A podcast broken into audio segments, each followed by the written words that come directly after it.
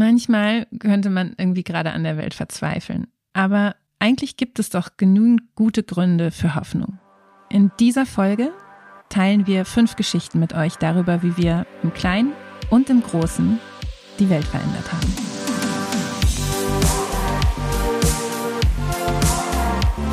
Willkommen zu Theory of Change. Wir sind Katrin Beushausen und Antonia Becher. Das ist der Podcast, in dem wir über Politik sprechen und wie wir sie verändern können.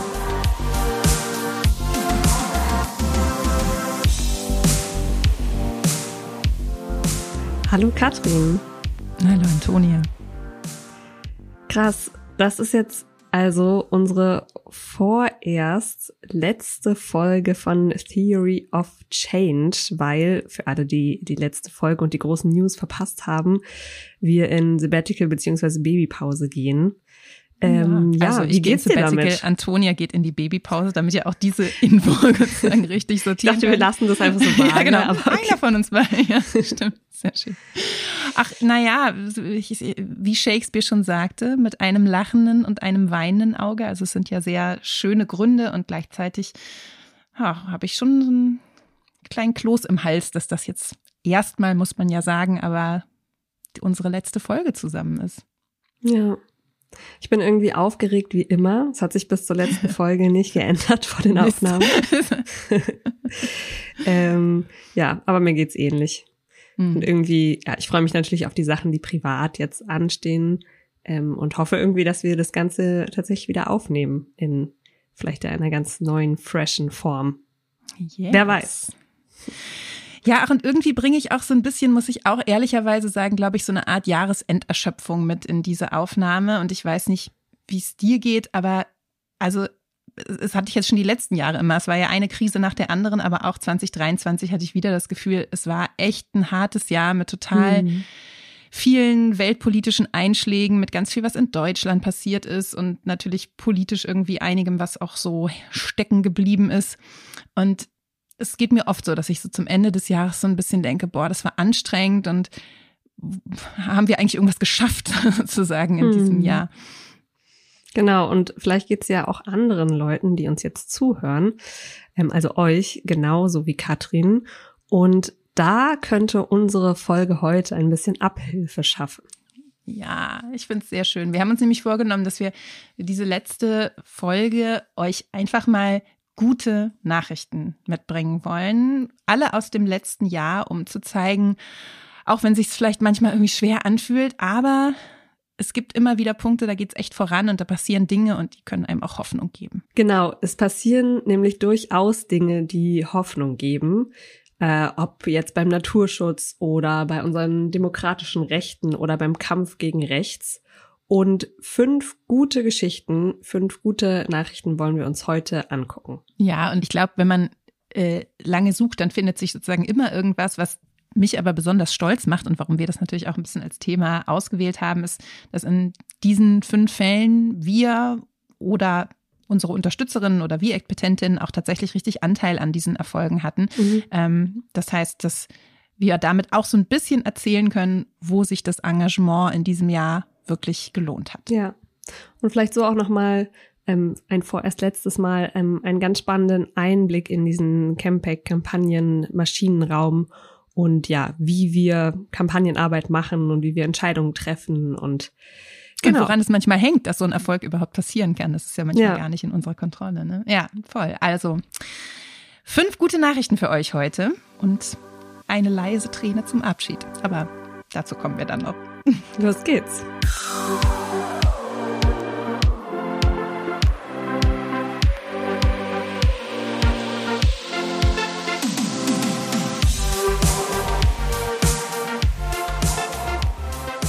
Okay, und los geht's mit Erfolg Nummer eins: Sieg für den Duniana Nationalpark.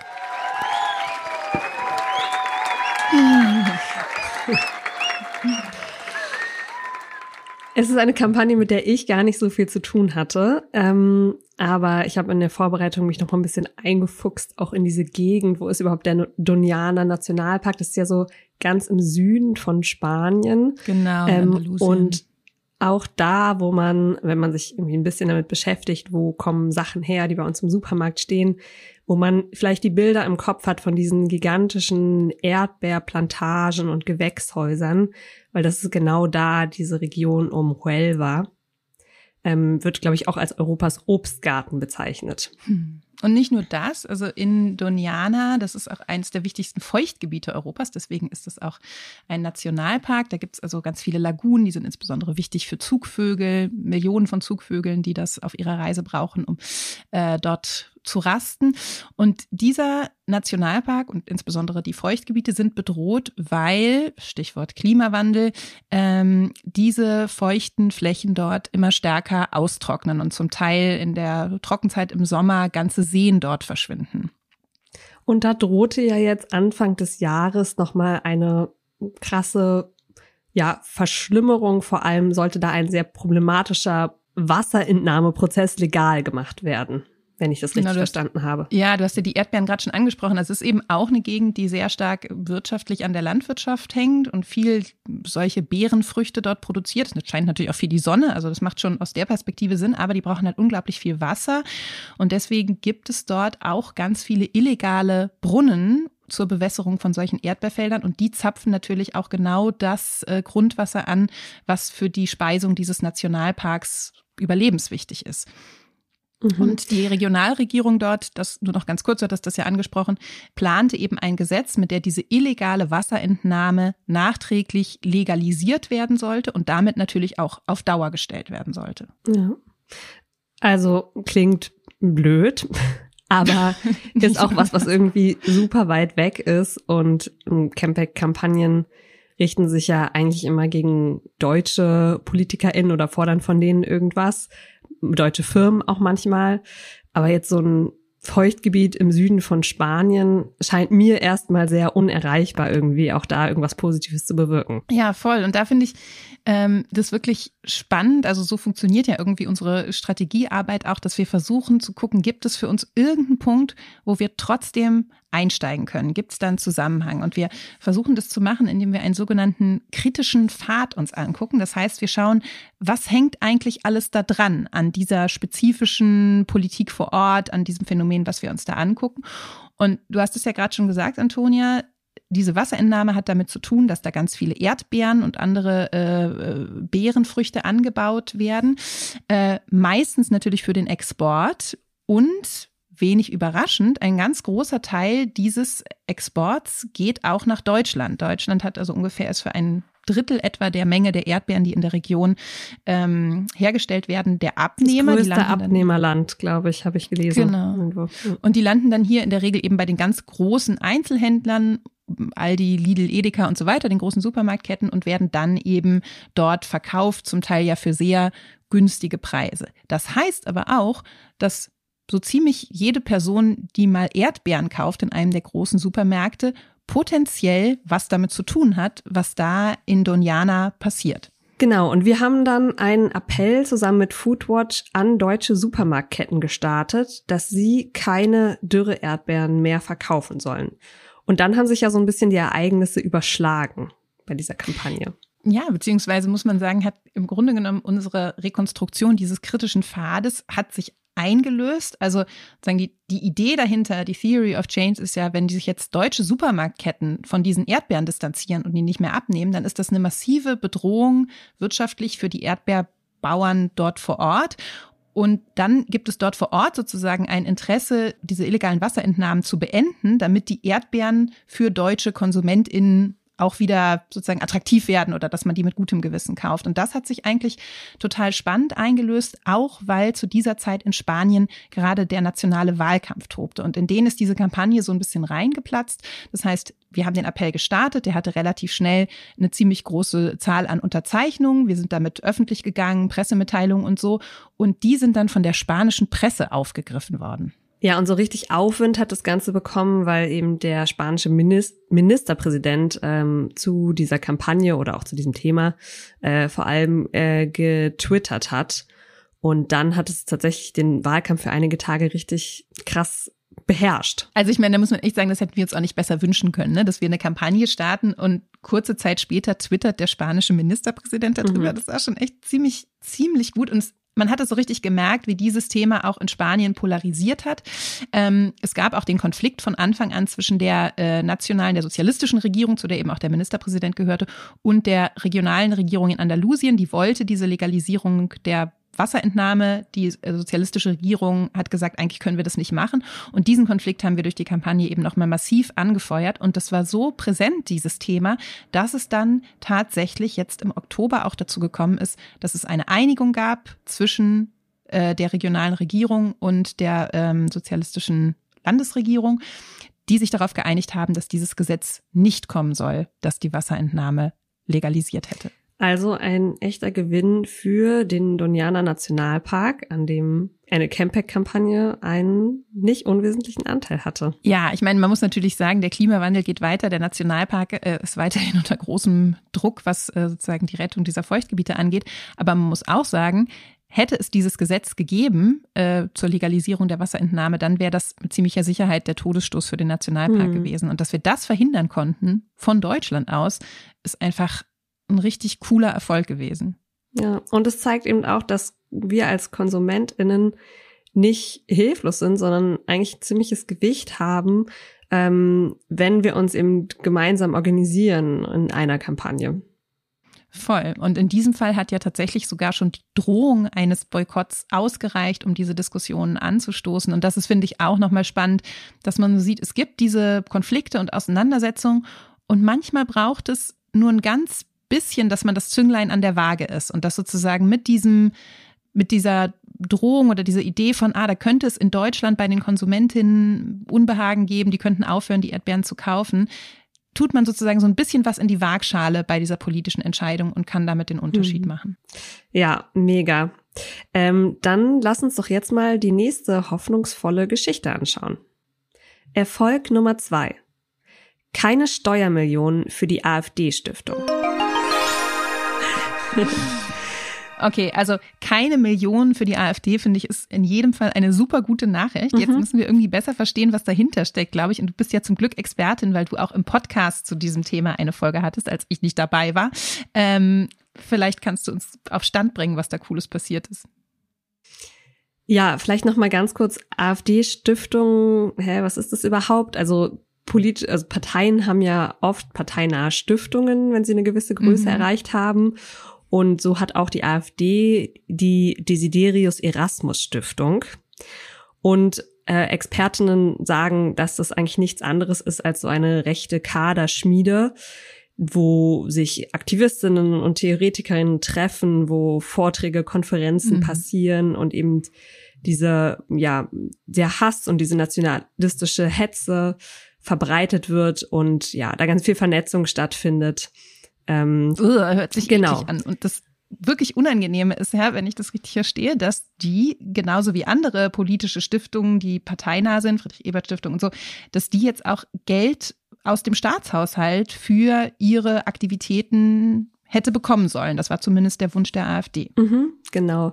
Das drohte jetzt eben, weil es, ähm, was diese Förderung von politischen oder von parteinahen Stiftungen angeht, bisher so ein seltsames Gewohnheitsrecht gab. Mhm. Und irgendwie hatten auch alle, fanden es irgendwie okay. genau, bis jetzt eben die äh, Stiftung der AfD, muss man einfach so sagen, ja, bis die äh, auf den Plan trat und es plötzlich hieß, ja, die könnten jetzt auch, ich glaube 70 Millionen stand da mal im Raum, ähm, mhm. als Förderung bekommen.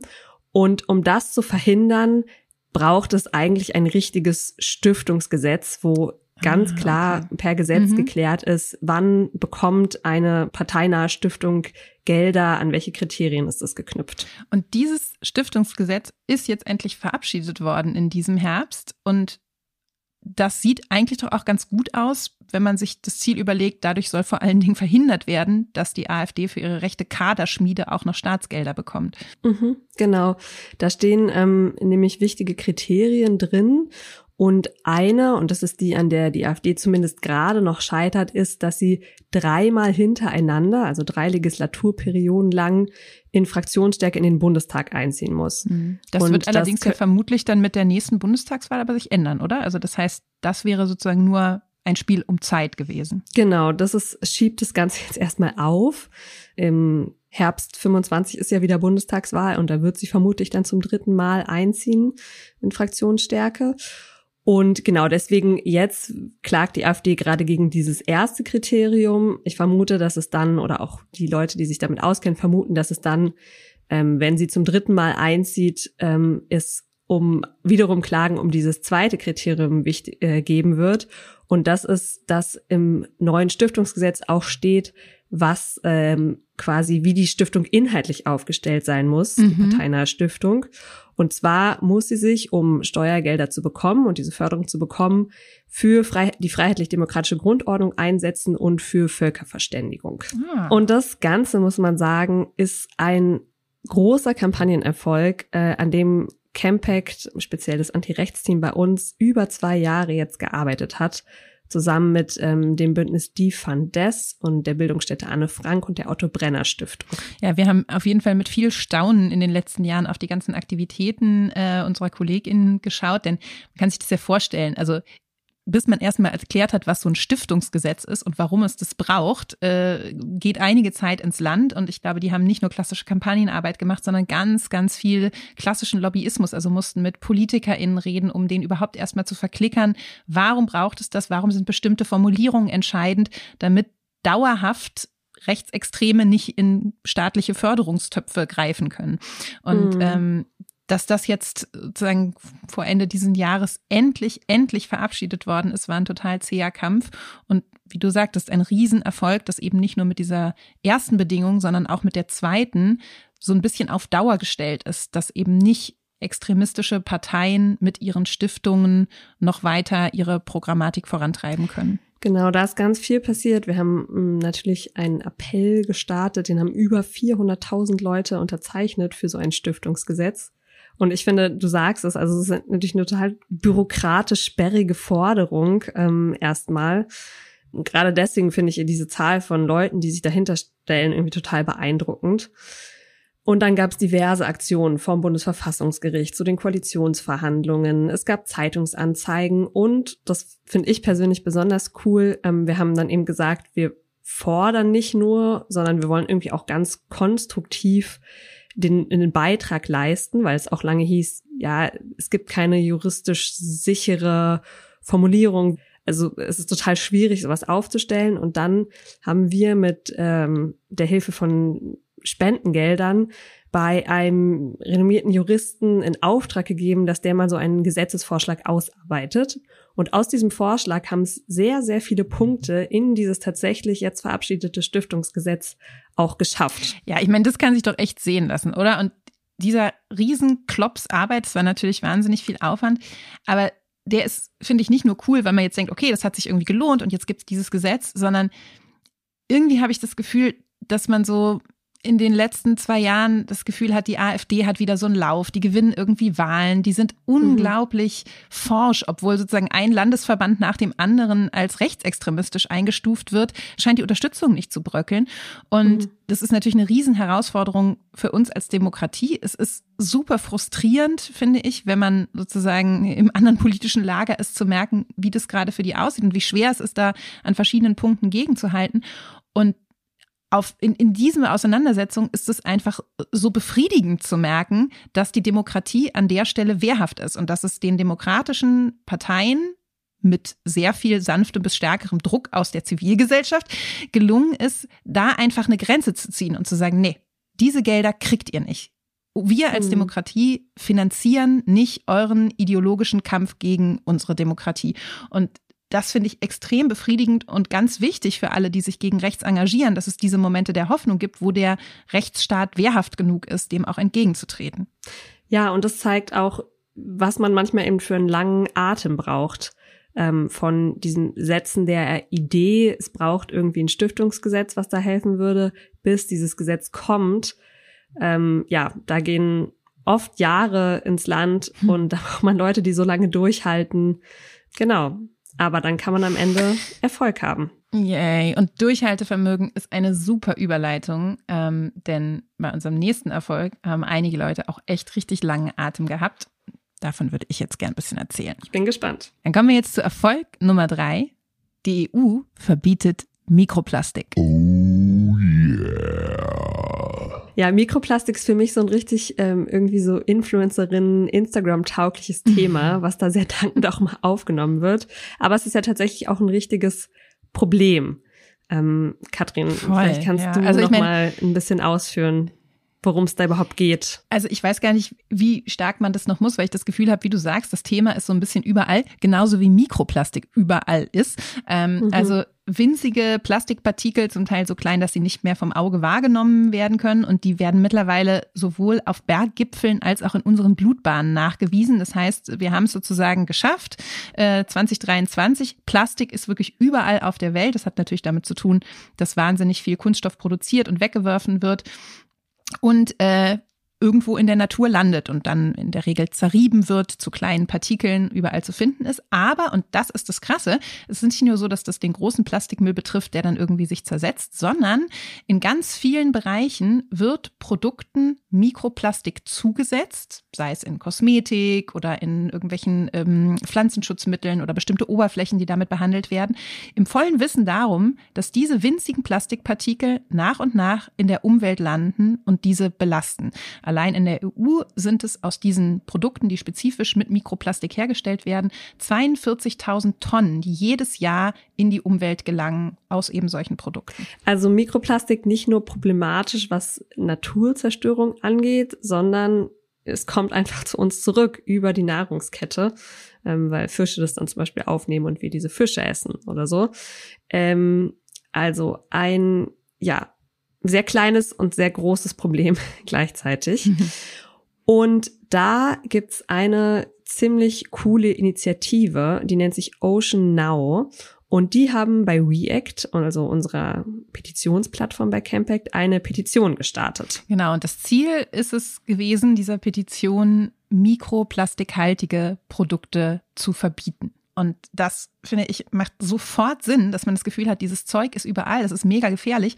Warum tut man das auch noch extra in Produkte rein, wenn man weiß, das landet dann in der Umwelt? Also das ist so ein bisschen No-Brainer. Trotzdem, wie gesagt, gibt es viele Bereiche, wo das drin ist. Und die Petentinnen haben das äh, gefordert, zum einen von äh, der deutschen Bundesregierung, damals 2018, aber dann in der Folge auch ähm, von der zuständigen EU-Kommission, die nämlich im Rahmen einer groß angelegten Plastikstrategie Richtlinie Richtlinien für den Umgang mit Plastik in der EU für alle Mitgliedstaaten schaffen wollte.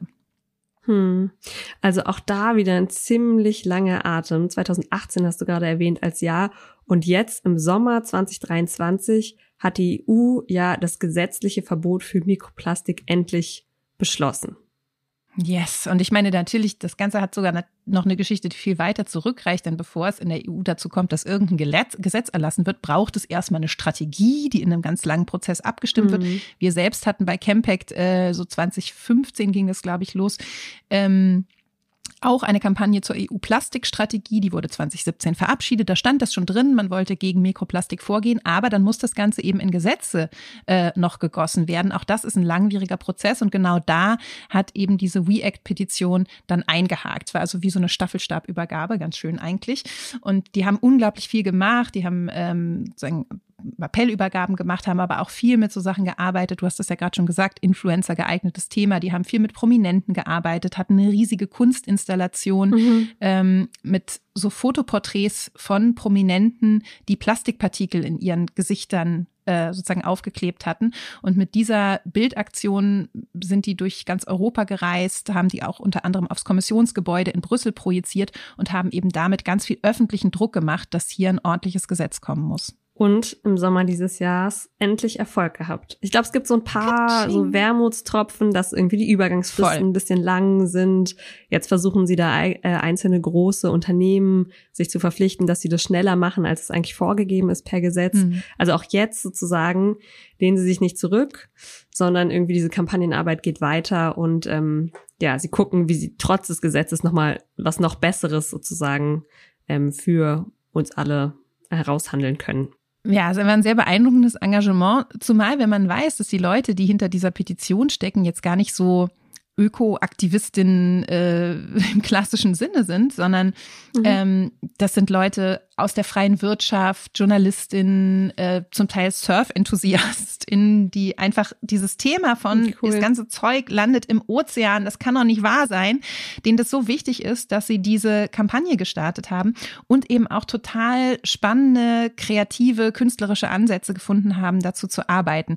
Und das finde ich macht nochmal auf eine andere Art und Weise Hoffnung und gibt mir Mut, dass einfach bei vielen Themen viele Leute, die gar nicht unbedingt was mit Politik vorher am Hut hatten, sagen, hier muss man doch eigentlich was tun, hier wollen wir uns für einen Wandel einsetzen und aktiv werden. Ja, und dann erfolgreich damit sind.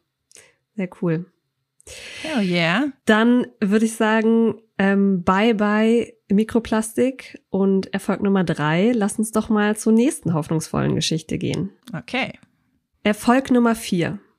Die Causa Rammstein. Ein Erfolg für die Redefreiheit.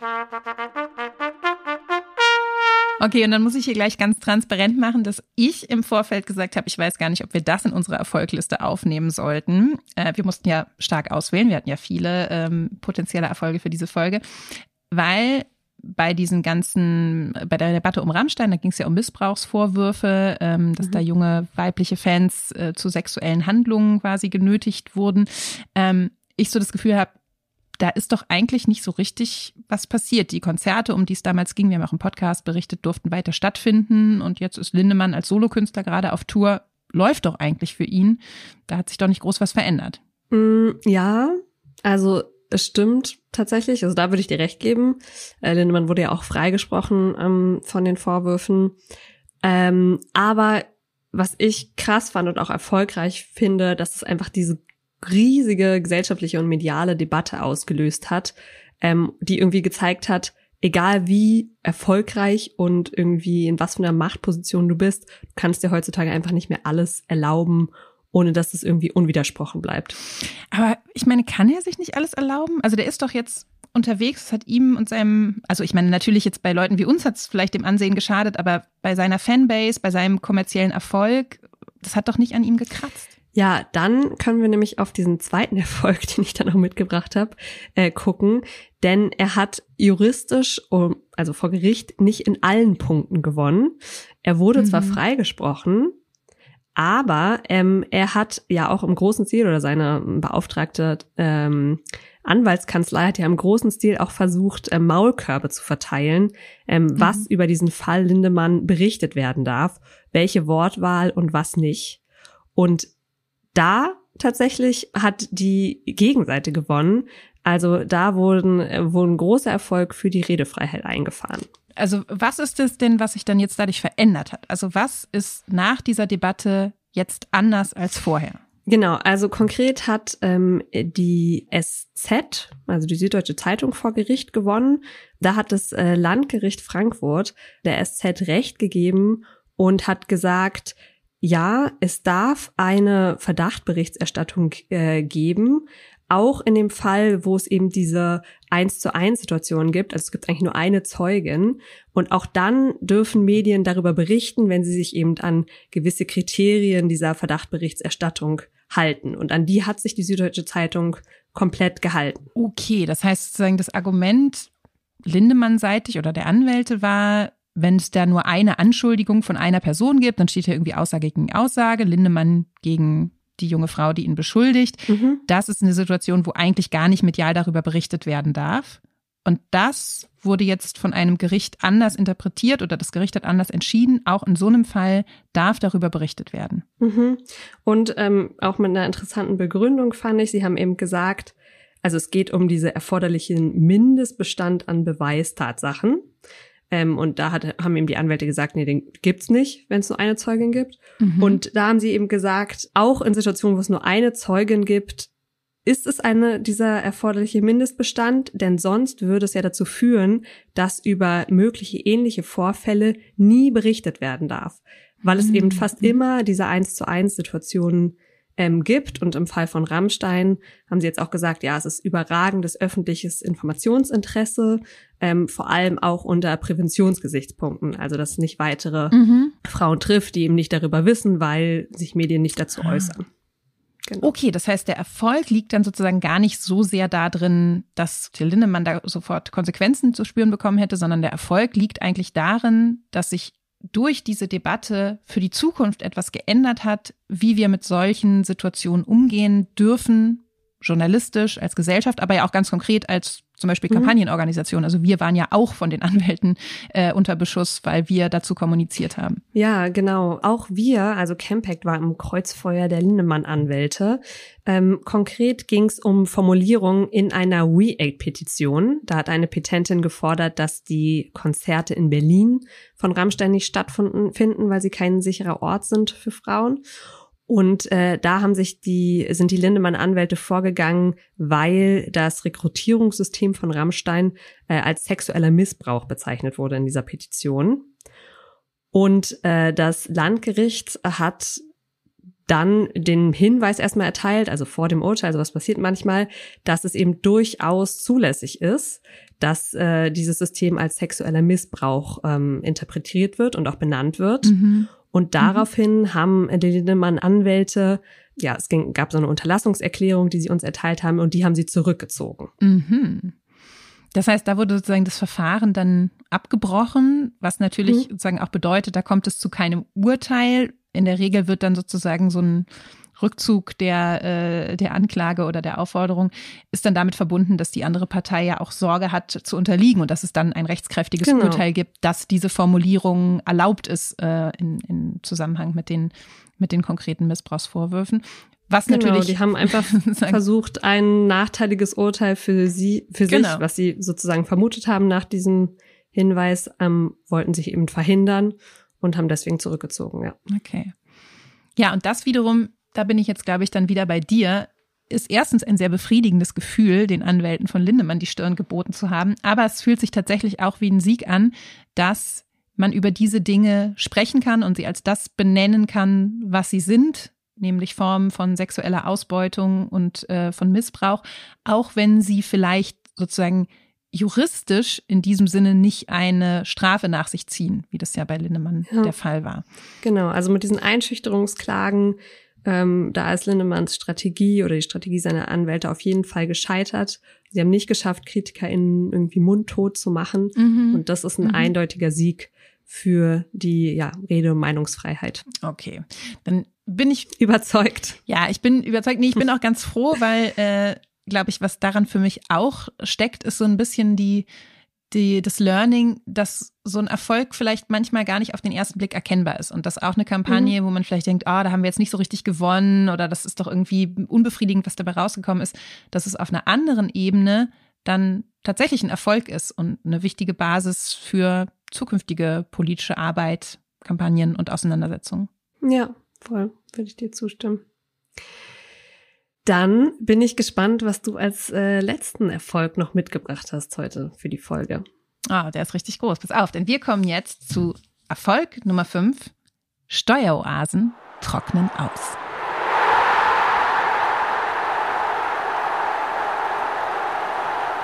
Ähm, ja, krass. Habe ich ehrlich gesagt noch nichts äh, von mitbekommen, aber vielleicht ähm, gucke ich auch zu wenig danach, wo ich meine, meine Millionen bunkern kann.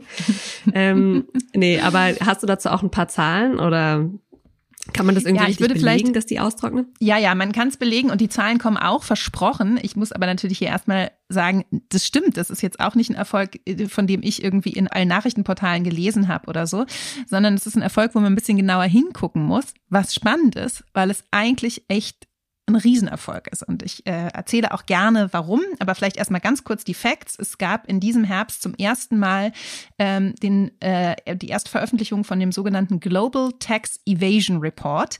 Das ist sozusagen mhm. ein Bericht über Steuerhinterziehung, Steuervermeidung weltweit. Diese Daten wurden jetzt erstmals systematisch in dieser Dimension erhoben. Das soll in Zukunft auch wieder passieren, damit man das sozusagen verfolgen kann.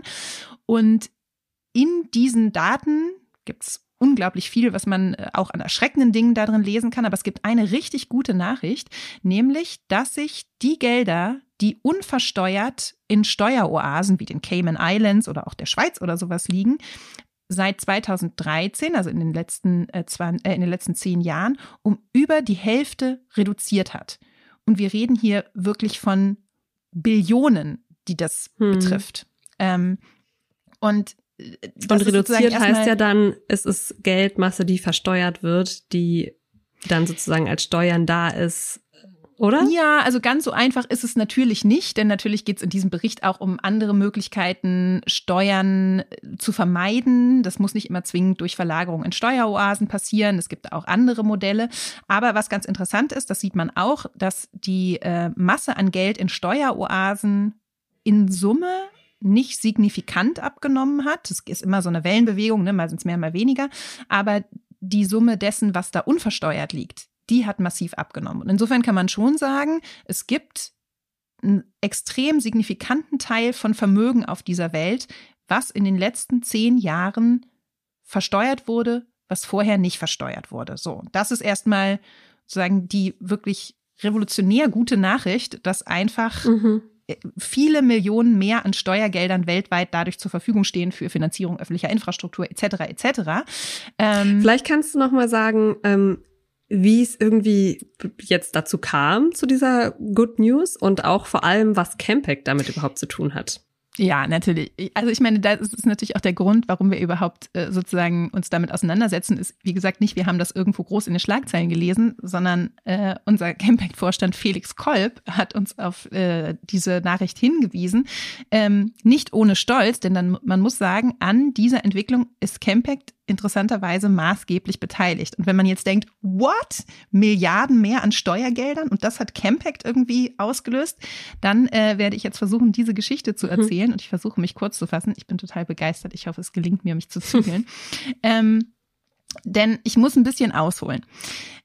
Mm, der Grund, warum so viel Gelder in Steueroasen geparkt werden konnten, historisch, auch ohne sie zu versteuern, ist ja, dass es sowas wie ein Bankgeheimnis gab. Und das große Beispiel dafür ist ja immer die Schweiz, ne, wo dann sozusagen verschwiegen diese Gelder auf irgendwelchen Konten lagern. Die Schweiz gibt keine Auskünfte darüber, wer da Konten hat. Entsprechend weiß zum Beispiel der deutsche Staat auch gar nicht, welche Bürger verschieben da ihre Vermögen in die Schweiz und das Ganze entzieht sich so dem Zugriff der Steuerbehörden. So.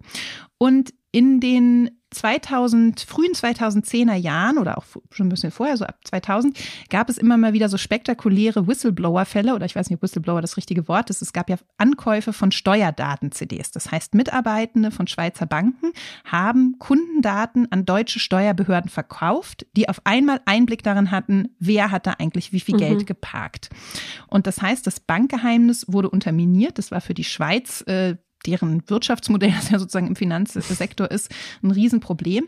Und es gab den Vorschlag, ein Steuerabkommen zwischen Deutschland und der Schweiz zu schließen, wo die Schweiz angeboten hätte, all das, was da an deutschen Geldern auf den Konten liegt, das wird pauschal von der Schweiz versteuert und die Gelder gehen dann an die ähm, äh, an die Länder in Deutschland. Klingt und erstmal okay. Behalten oder? sie aber, aber was ist daran? Erstmal ganz nice, aber dafür halten sie die Kundendaten anonym und das heißt ganz konkret, alle Steuerhinterzieher, die seit Jahren irgendwie Geld in die Schweiz verschaffen, hätten damit so eine Art Amnestie mhm. bekommen mhm. und man hätte immer noch nicht gewusst, wer ist das eigentlich, der sein Geld dahin bringt. Das heißt, es war so eine super spannende Situation, wo die Schweiz mit ziemlich viel Geld gewedelt hat und man eben dachte, okay, jetzt ist Deutschland gefragt, eigentlich dieses extrem attraktive, finanziell attraktive Angebot auszuschlagen, weil es Steuer Flüchtlinge sozusagen geschützt hätte und eben auch bedeutet hätte, dieses System, Bankgeheimnis, man kann seine, äh, seine Gelder im Ausland verstecken vor der Steuer,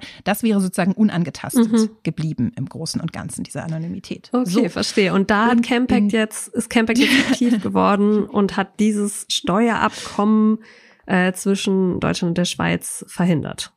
Genau, und es war ein richtiger Krimi. Ich meine, ich war damals auch noch nicht bei Chemvect, aber es ist sozusagen legendär, wie hier davon gesprochen wird, denn das Abkommen war zwischen der damals schwarz-gelben Regierung und der Schweiz schon getroffen. Das ist schon durch den Bundestag gegangen, wo Schwarz-Gelb die Mehrheit hatte und musste nur noch durch den Bundesrat. Also eigentlich Formalität. Eigentlich Formalität, genau. Im Bundesrat hätten Grüne und SPD sozusagen die Möglichkeit gehabt, ähm, das abzulehnen. Die waren sozusagen über die Landesregierung dort stark genug vertreten. Aber zum einen war es so, dass einzelne SPD-Länder da auch eigentlich irgendwie ganz ähm, ganz offen dafür waren. Es hieß eben auch, dass die Gelder, die dann aus der Schweiz kommen, in die Länderkassen gehen. Also es war wirklich extrem attraktiv für die ja. Bundesländer, dem zuzustimmen. Und es war ein absolut undenkbarer Vorgang, dass der Bundesrat jetzt so ein Gesetz wirklich komplett stoppt. Ähm, Zitat, das ist in der Geschichte bisher erst einmal passiert, das wird auf gar keinen Fall passieren. Mhm. So. Und zu diesem Zeitpunkt trat dann Campact auf den Plan und hat sich richtig reingehangen. Es war einer der ersten großen Campact-Appelle für damalige Verhältnisse. Unglaublich viele UnterstützerInnen, die da unterzeichnet haben. Es gab eine ganze Reihe von Aktionen in verschiedenen Ländern und es gab ganz massive äh, Lobbygespräche mhm. mit den zuständigen MinisterpräsidentInnen und FinanzministerInnen, die da zuständig waren um die davon zu überzeugen, dass man diesem Abkommen auf keinen Fall zustimmen durfte. Und es ist tatsächlich gelungen, damals ist es sogar gelungen, den äh, damaligen Hamburger Bürgermeister Olaf Scholz davon zu überzeugen, dass er dem nicht zustimmen darf, weil er Ach, der war dafür. anfangs sehr offen dafür war. Äh, Anfangs, wie gesagt, später stand die SPD wie ein Mann dagegen. Das war auch wirklich beeindruckend. Ähm, das Abkommen ist gescheitert und man muss sagen, dadurch wurde eine ganze Kettenreaktion ausgelöst. Denn weltweit hat man auf dieses Abkommen geschaut. Es war die Frage, wenn Deutschland als einfach das größte europäische Land äh, sich mit der Schweiz darauf einigt, dann würden andere Länder nachziehen. Andere Steueroasen hatten schon die Vorstellung, dass sie dann ja ähnliche Abkommen schließen könnten, um eben weiter Anonymität für die Leute zu gewährleisten, die bei ihnen sind. Das ist gekippt. Was stattdessen Fahrt aufgenommen hat, ist der sogenannte automatische Informationsaustausch, ein weltweites System, das verlangt, dass die Länder, die dem beitreten, und dazu gehören ganz viele Steueroasen, Daten darüber, wer dort Konten hat und Gelder parkt, an die zuständigen Steuerbehörden der Herkunftsländer übermitteln. Mhm. Und dieses System gibt es seit 2017 und das führt eben dazu, dass es nicht mehr möglich ist, anonym Gelder in Steueroasen zu verstecken, ohne sie zu versteuern. Ja. Ja, richtig cool, weil es ja dann auch nicht nur dieses eine bilaterale Ding, also Deutschland-Schweiz, beeinflusst mhm. hat, sondern tatsächlich äh, ganz viele Länder durch diese Signalwirkung. Ähm, und sozusagen voll, 2012 voll. dieses Abkommen verhindert. Und jetzt, über zehn Jahre später, sieht man, was es eben für Geldsummen in Steueroasen, die deutlich abgenommen hat, bedeutet. Ziemlich Total. cool. Also ich meine, das muss man sich mal vorstellen, dass die weltweite Informationsarchitektur um Steuerzahlungen zurückgeht auf einen Moment, in dem die SPD und die Grünen standhaft geblieben sind mhm. und die Tatsache, dass sie das geblieben sind im Bundesrat, maßgeblich mit einer Kampagne von Campek zu tun hatte. Also ich glaube, selbst wenn unser Laden aus irgendwelchen Gründen morgen zusammenbrechen sollte, ich glaube, das können wir uns alle mitnehmen, dass wir es geschafft haben, für einen weltweiten Informationsaustausch äh, zu sorgen, was diese Steuern angeht. Und das finde ich wirklich krass, auch weil, glaube ich, immer wenn es um progressive Steuerpolitik geht, im Sinne von, wir müssen die Vermögensteuer wieder einführen, wir müssen die Erbschaftssteuer erhöhen, dann ist immer ein ganz großer Reflex und auch eine Angst von Regierungen, Behörden sagen, na ja, dann gehen die Leute halt in andere Länder, wo die Steuern niedriger sind, dann ziehen die halt ihre Gelder irgendwie raus, dann gehen die eben in Steueroasen damit. Das Argument trägt, solange das anonym möglich ist. In dem Moment, wo nachvollziehbar ist, wo die Gelder hingehen, gibt es die Möglichkeit, darauf zuzugreifen. Es gibt natürlich noch viele andere Dinge, die passieren müssen, globale Mindestbesteuerung etc. Aber es ist eine zentrale Grundlage für ein potenziell progressiveres Besteuerungssystem weltweit damit geschaffen. Es gibt also durchaus hoffnungsvolle und positive Geschichten, die passieren. Weniger Geld in Steueroasen, weniger Geld für ähm, die AfD-Stiftung. Ja, und dann natürlich, wie du sagtest, der Erfolg, dass es Redefreiheit in MeToo-Fällen gibt bei Missbrauchsvorwürfen, weniger Mikroplastik und einen geretteten Nationalpark in Südspanien. Ja, fünf richtig gute Nachrichten. Lass uns doch, bevor wir diese vorerst letzte Folge tatsächlich beenden, noch einmal zusammenbinden, ähm, was wir jetzt mitnehmen aus diesen Erfolgen und was wir daraus lernen.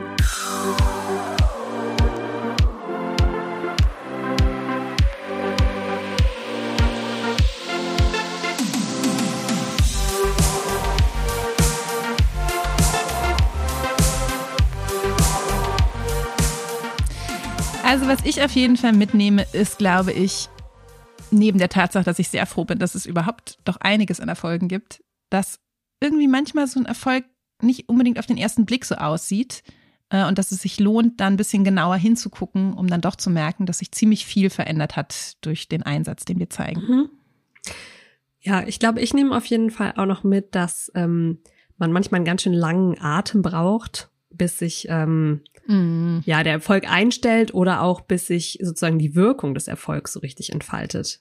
ähm, wie bei diesem Steuerabkommen Ja, oder auch also- bei der AfD-Stiftung, finde Genau, ich. zehn Jahre später kommen dann die Statistiken raus, die zeigen, Ja. hm, hat doch was gebracht. Ja, ja, nee, voll. Das ist, das ist echt krass und das ist vielleicht auch manchmal so ein bisschen frustrierend, wenn man sich politisch einsetzt. Also, dass man irgendwie denkt, so, oh, wann, wann ist es denn jetzt endlich so weit? Warum kriegt man das irgendwie nicht so, so schnell hin? Und das beschäftigt uns auch in unserer Arbeit, glaube ich, manchmal. Ich weiß nicht, wie es dir geht, aber ich habe auf jeden Fall Phasen, wo ich auch erschöpft bin und manchmal frustriert bin, das Gefühl habe, es geht nicht weiter. Und es ist total ermutigend zu sehen, manchmal braucht es halt diese Phasen, durch die man schreitet. Mhm. Und wenn man sich dann nicht entmutigen lässt und weitermacht, dann kommt der Erfolg. Ja. Was wir natürlich auch vor allem leisten können, weil wir irgendwie über Jahre bestehen mittlerweile und es hier Menschen gibt, die hauptamtlich angestellt sind und äh, zu diesen Kampagnen arbeiten können. Ja, natürlich, aber auch, weil es halt total viele Leute gibt, die das immer wieder mittragen. Und ich finde, gerade bei WeAct merkt man das so, also dass einfach viele Menschen für eine Sache brennen und sie das Gefühl haben, sie wollen einfach mitentscheiden, sie wollen bestimmte Entscheidungen nicht einfach so hinnehmen, sie wollen sich für was einsetzen. Und das ist, glaube ich, auch der Grund, warum wir gedacht haben, wir machen zum Schluss nochmal so eine Erfolgsfolge, weil es ist total wichtig, glaube ich, sich zu sagen, mh, Entscheidungen werden letztendlich von denen getroffen, die auch da sind und die sich einsetzen. Es ist total leicht, sich zurückzulehnen und zu denken, das ist alles total schlimm und jetzt gehe ich nicht mehr wählen oder das ist irgendwie alles blöd, dass immer nur so ein Kompromiss rauskommt. Aber dann passieren die Dinge halt nach dem Willen der anderen, Mhm. die sich hin, die hingehen und sich einsetzen. Und wir wissen, dass Konzernlobbys immer gut finanziert sind und sich dafür einsetzen, dass äh, Dinge in ihrem Sinne passieren. Wir wissen, dass die Rechten total rein investieren, die ganze Zeit politisch mehr an Einfluss zu gewinnen.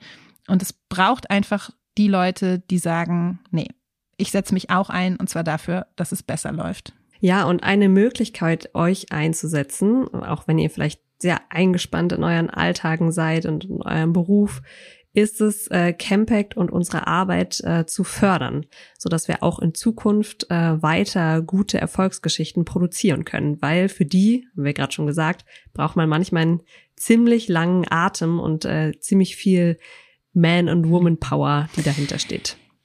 Und wir beide werden jetzt hier on air, wie gesagt, erstmal ein bisschen den Atem anhalten und uns anderen Dingen widmen. Und ich muss sagen, nachdem wir hier nochmal Erfolge zusammengetragen haben, fällt es mir fast ein bisschen schwer für die nächsten Monate äh, so raus zu sein aus dem Kampagnengeschäft bei Campact. Denn natürlich, die Herausforderungen werden nicht weniger und ich merke, dass es sehr gut tut in einer Welt, in der irgendwie so viel anstrengend ist, das Gefühl zu haben, da zu arbeiten, wo man sich dafür einsetzt, Mhm. dass die Dinge besser werden. Ja, ich bin auch gespannt, wie es dann ab Herbst ungefähr hier weitergeht mit uns und diesem Podcast. Wer uns abonniert hat, nicht löschen dieses Abonnement, weil Hoffentlich alle. dann kriegt ihr natürlich mit äh, hier auf diesem Kanal, werdet darüber informiert, wenn wir hier was Neues veröffentlichen. Ja, und ähm, bis es soweit ist, und jetzt ja langsam hier am Ende dieser denkwürdigen letzten Folge angelangt, ähm, ist uns auf jeden Fall auch nochmal ganz wichtig, uns bei euch zu bedanken, natürlich fürs Zuhören heute, aber überhaupt fürs Dranbleiben über die letzten, ich glaube mittlerweile zweieinhalb Jahre, die es diesen Podcast gibt. Ähm, das ist total cool, dass ihr dabei wart. Es war immer toll von euch auch zwischendurch zu hören, wenn ihr jetzt so zum Schluss das Gefühl habt, ihr wollt uns vielleicht noch mal was mitgeben im Sinne von, was wünscht ihr euch für die Zukunft oder wollt auch einfach mal Tschüss sagen, dann könnt ihr das sehr gerne tun. Äh, wir sind zu erreichen unter podcast.campact.de und freuen uns natürlich äh, über eure Nachrichten. Und ähm, fast zum Schluss auch nochmal einen großen Dank an Christian Erl, unseren Produzenten, der hier fast alle dieser 35 Toll. Folgen produziert hat und dafür gesorgt hat, im Schnitt, aber auch während der äh, Aufnahmen, dass das Ganze so ähm, rund geworden ist, ähm, wie es hoffentlich sich angehört hat. Danke, Christian. Wir wären nichts ohne Christian. vielen, vielen Dank. Und ähm, puh, mit einem gewissen Herzklopfen sage ich jetzt Danke dir, Antonia. Es war mir eine große Freude, heute und über viele Folgen mit dir zu sprechen. Und ich freue mich sehr, wenn wir diese Gespräche in Zukunft fortsetzen. Und natürlich wünsche ich dir vor allen Dingen jetzt aber erstmal eine richtig, richtig gute Zeit ähm, im neuen Leben mit Kind und Familie. Das wird auch ein großes Abenteuer und hoffentlich auch, ich bin mir ganz sicher, ein großer Erfolg. Ja, auch dir, Katrin, vielen Dank ähm, für die ganzen letzten Folgen, dass du mich hier an Bord geholt hast bei diesem Podcast. Und was für eine schöne, positive letzte Folge. Ich finde, damit kann man irgendwie gut abschließen und sich gut verabschieden. Und dann hoffe ich, ähm, es auch diesmal einzuhalten mit einem allerletzten Auf Wiederhören. Auf Wiederhören und bis zum nächsten Mal.